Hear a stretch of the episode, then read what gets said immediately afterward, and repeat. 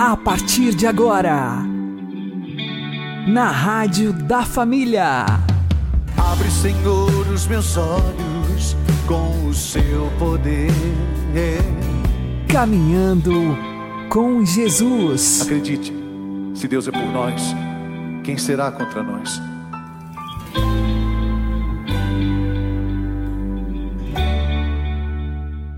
Olá, meu querido irmão, minha querida irmã, ouvintes da Rádio Regional Esperança. Eu sou João Cláudio e este é o programa Caminhando com Jesus. Oremos. Inspirai, ó Senhor, as nossas ações e ajudai-nos a realizá-las para que em vós comece e para vós termine tudo aquilo que fizermos. Por Cristo, Senhor nosso. Amém. Santíssima Virgem Maria, Mãe de Deus, rogai por nós. Castíssimo São José, patrono da Igreja, rogai por nós.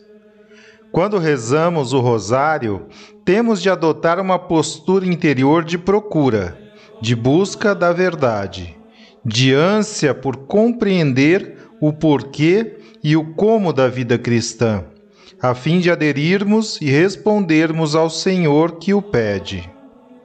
A própria Ave Maria nos oferece por si só material mais do que suficiente para uma vida inteira de meditação.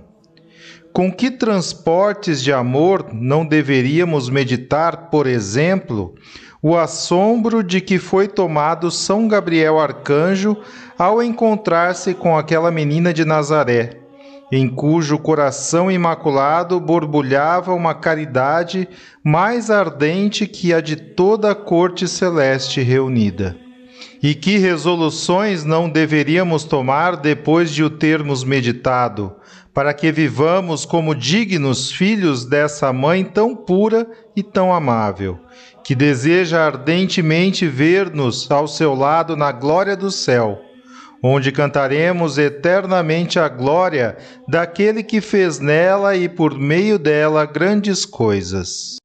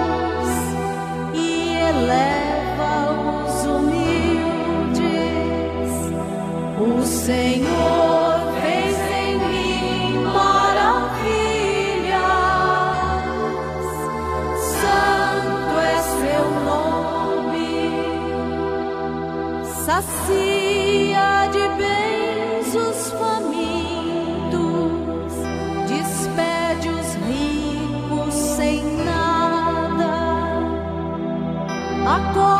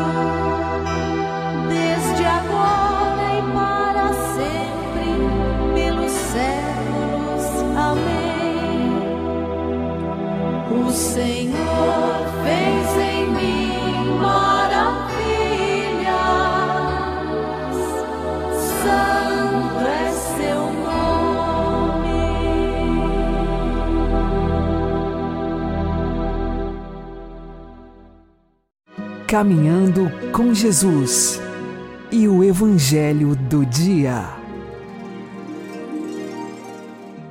O Senhor esteja conosco, Ele está no meio de nós. Anúncio do Evangelho de Jesus Cristo segundo Lucas. Glória a vós, Senhor. Naquele tempo, disse Jesus aos seus discípulos: eu vim para lançar fogo sobre a terra, e como gostaria que já estivesse aceso. Devo receber um batismo, e como estou ansioso até que isto se cumpra. Vós pensais que eu vim trazer a paz sobre a terra? Pelo contrário, eu vos digo, vim trazer divisão.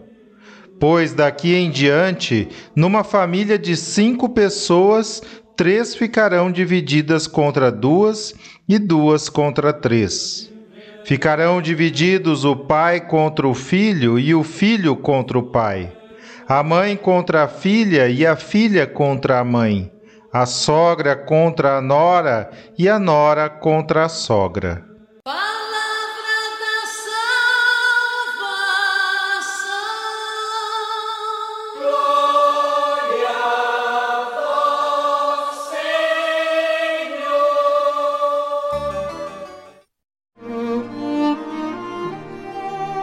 Agora a homilia diária com o Padre Paulo Ricardo.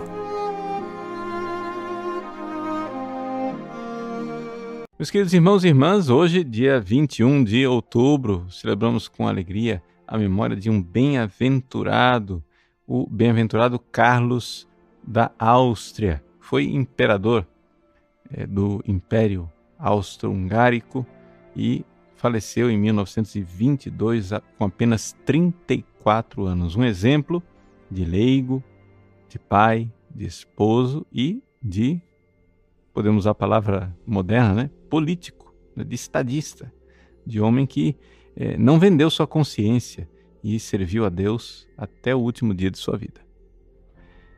Vamos é, refletir a respeito do Evangelho que a igreja nos propõe no dia de hoje no Evangelho, Jesus diz assim: Eu vim para lançar fogo sobre a terra, e como gostaria que já estivesse aceso.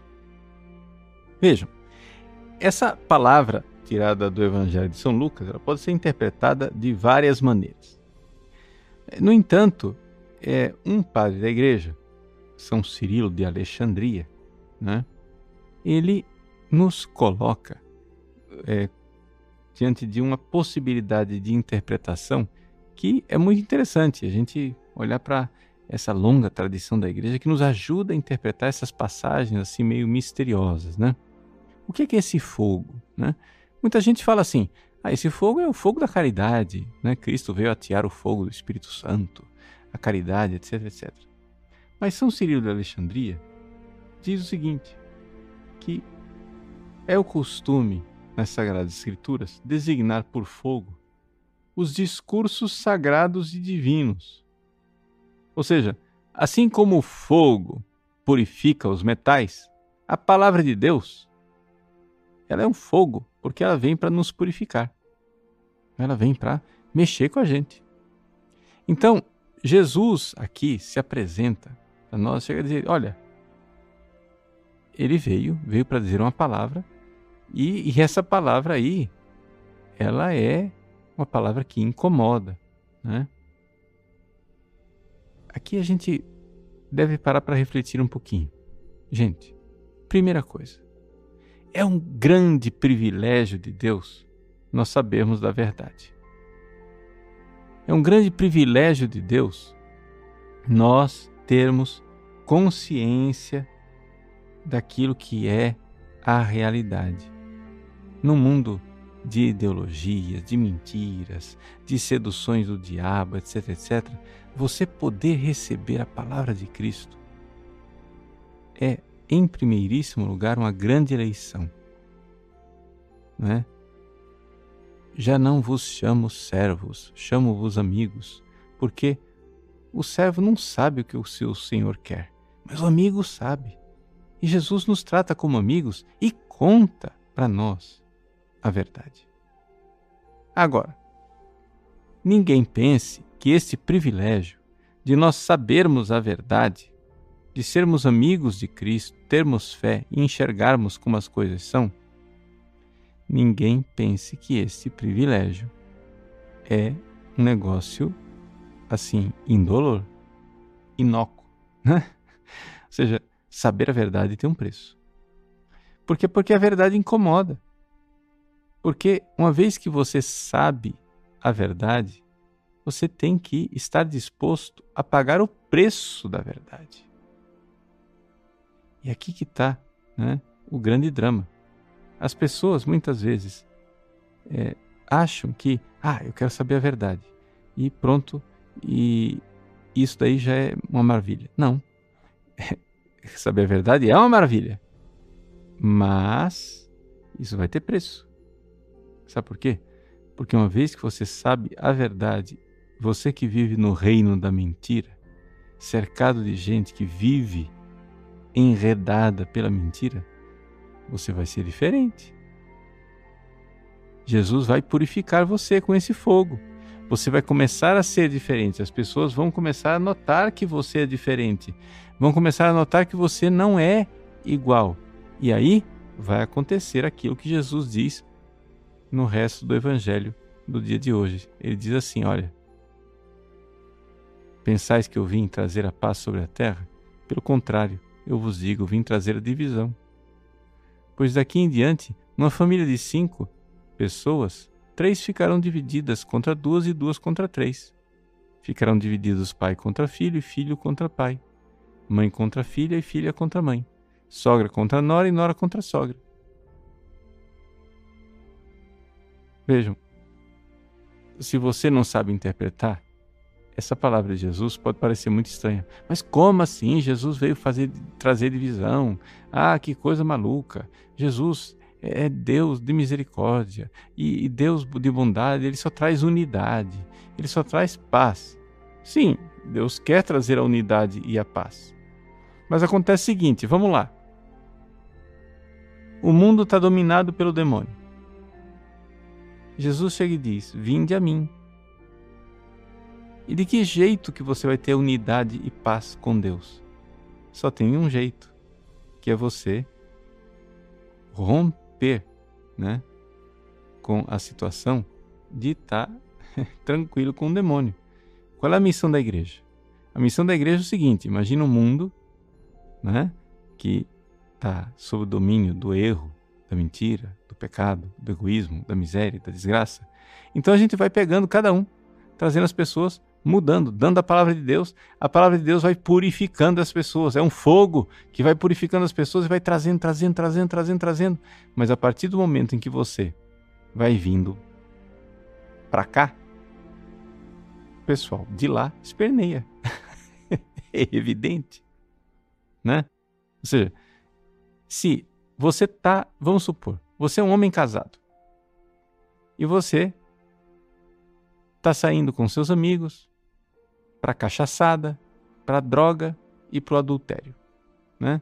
Depois do dia de trabalho, o pessoal vai para o prostíbulo e você vai junto. Se você se converte para Cristo, que é Deus de amor, você vai parar de fazer safadeza, não vai? Vai parar de trair sua mulher, vai parar de tomar cachaça até ficar embriagado, de tomar droga.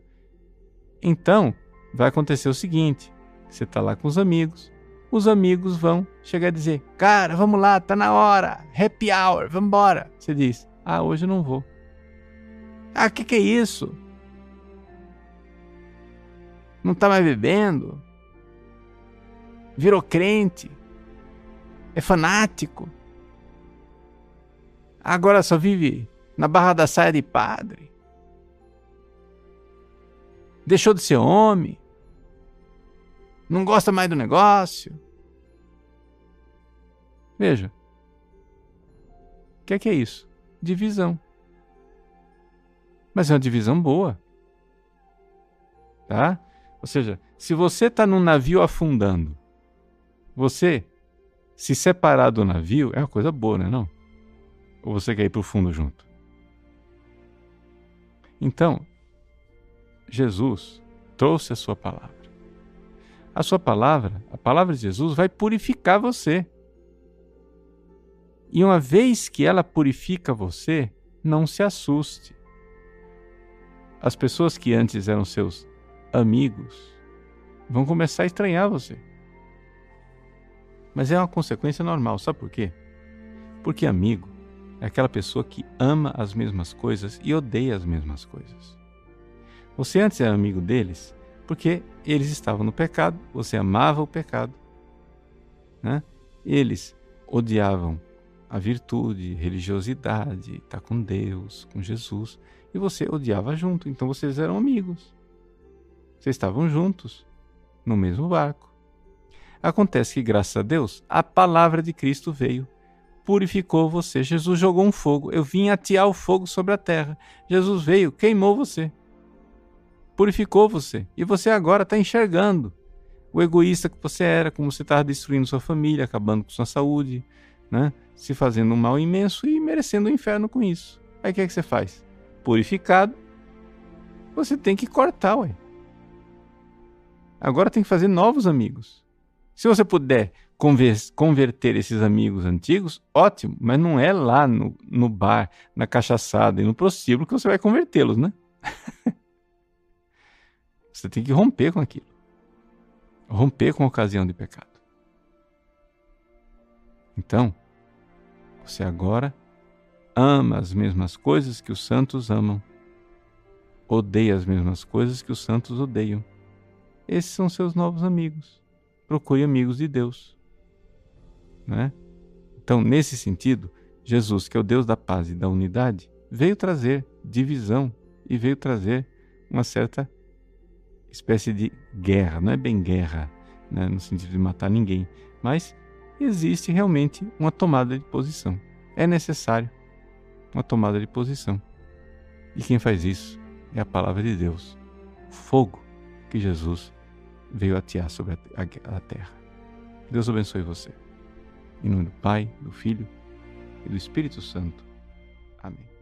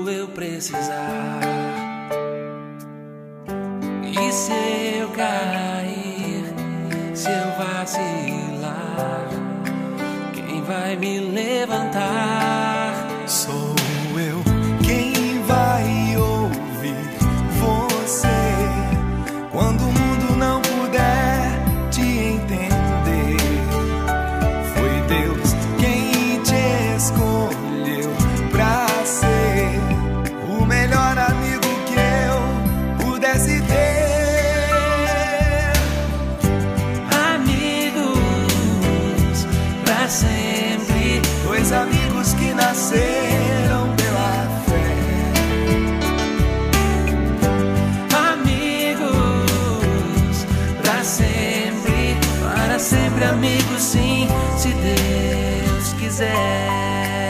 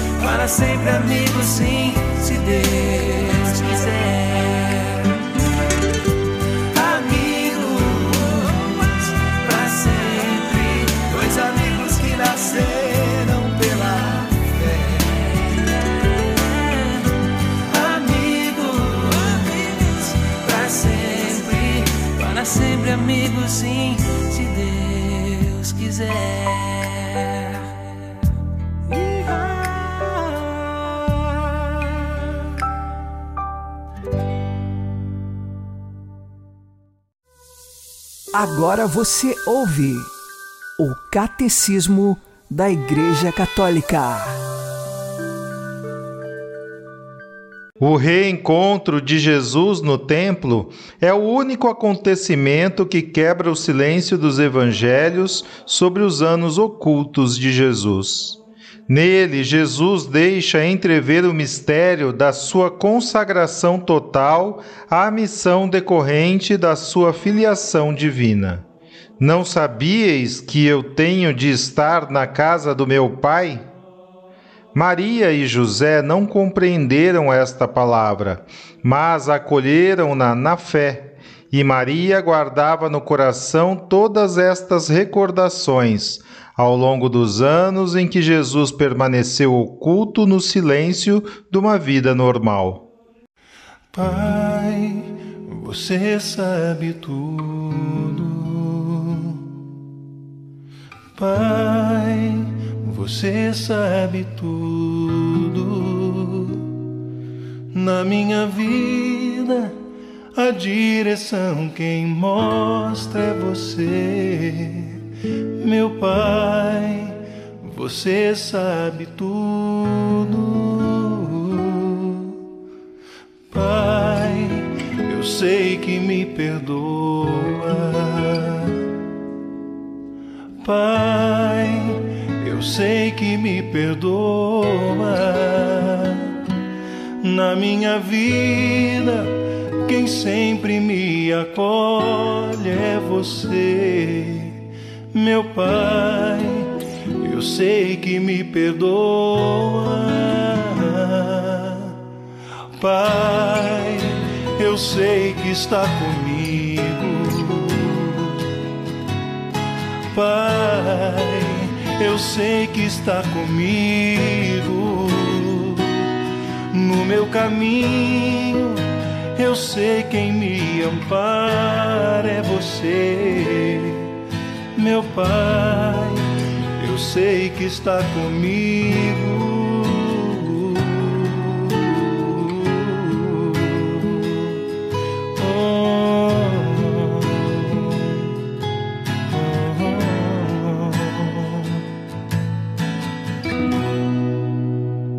sei que está comigo.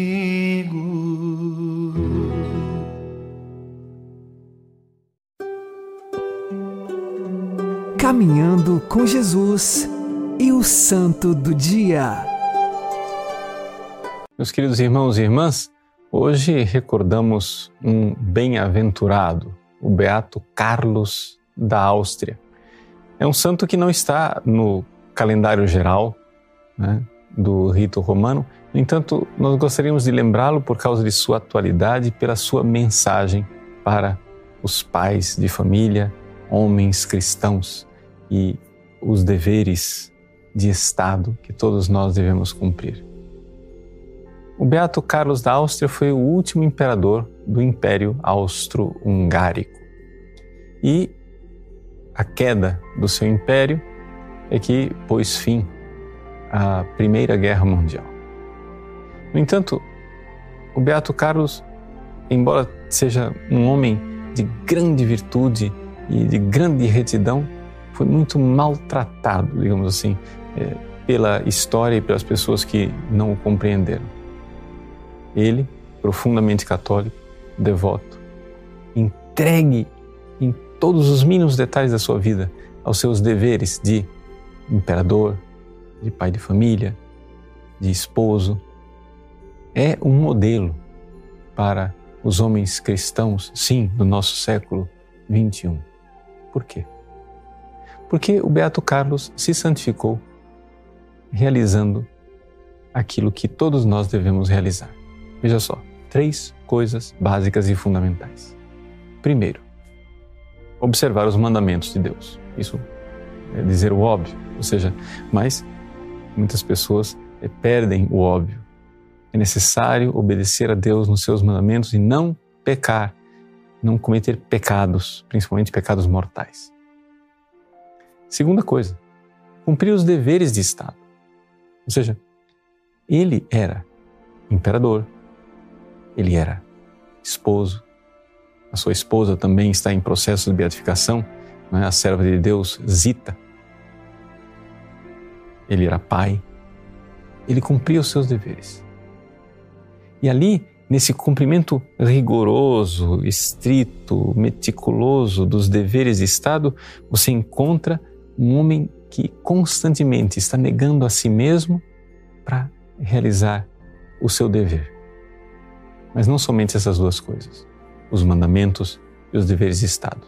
Uma terceira coisa muito importante: enxergar nos acontecimentos da história vontades e permissões divinas para o nosso bem e para a nossa santificação. Quando o Beato Carlos, doente, no seu leito de morte praticamente, viu toda a sua vida e quanto ele tinha sido maltratado pela história, a única coisa que este homem era capaz de fazer era louvar a Deus pelos seus santos desígnios. Uma das coisas que ficou é, marcada na vida de, do Beato Carlos foi sua última passagem de Ano Novo. Ele, em Funchal, na Ilha da Madeira, Portugal, na passagem de ano, fez questão de cantar o Te Deum. Te Deum é um hino de louvor, um hino de agradecimento a Deus por todas as coisas que Deus concedeu naquele ano que se encerrava, onde ele havia perdido tudo, onde ele era a grande vítima de holocausto no altar de Deus. Foi comovedor para todos os circunstantes ver que, ao cantar o Te Deum, as vozes iam se calando, as vozes embargadas, as pessoas comovidas de ver aquela cena do imperador destituído que tudo tinha perdido, cantando e louvando a Deus. Ele levou firme até o fim o seu canto de Te Deum, agradecendo a Deus por tudo aquilo que, na sua divina providência, Ele tinha concedido. Então, os três pontos que santificaram o Beato Carlos: obediência aos mandamentos, cumprir os deveres de Estado, seus deveres de ofício e enxergar nos mínimos acontecimentos da vida e também nos grandes uma vontade bondosa da providência divina e saber louvar. Louvar a Deus, mesmo que nossa inteligência humana não seja capaz de compreender suas bondades, bondades, mas existe em cada mínimo acontecimento uma bondade divina, porque tudo, absolutamente tudo contribui para o bem daqueles que amam a Deus. Deus abençoe você. Em nome do Pai, e do Filho e do Espírito Santo. Amém.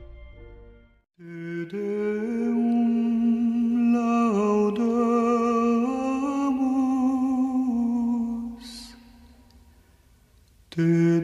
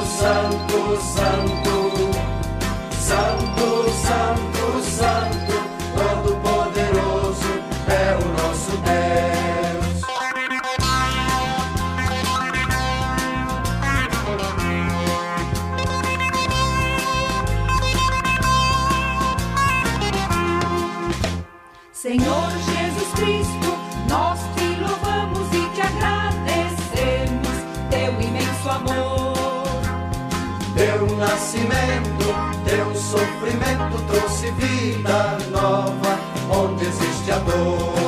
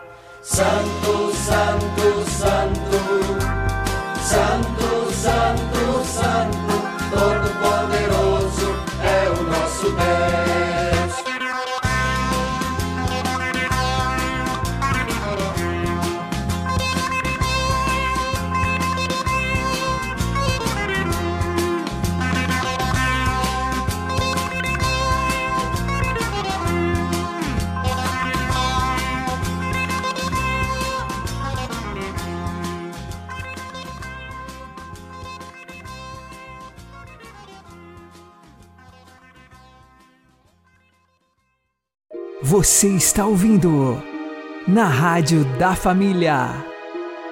Caminhando com Jesus. Oremos pelos nossos governantes. Rogamos a vós, Deus de poder, sabedoria e justiça, por meio de quem a autoridade é corretamente administrada, as leis são promulgadas e o julgamento decretado.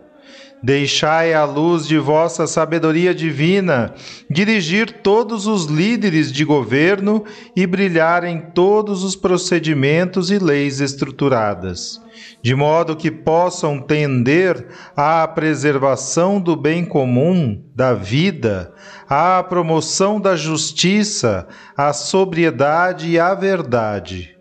Oramos por todos os nossos governantes, pelos membros da Assembleia, por todos os juízes, magistrados e outros oficiais que são nomeados para proteger nosso bem-estar político, para que possam, por vossa poderosa proteção, cumprir os deveres de suas respectivas posições com honestidade e habilidade.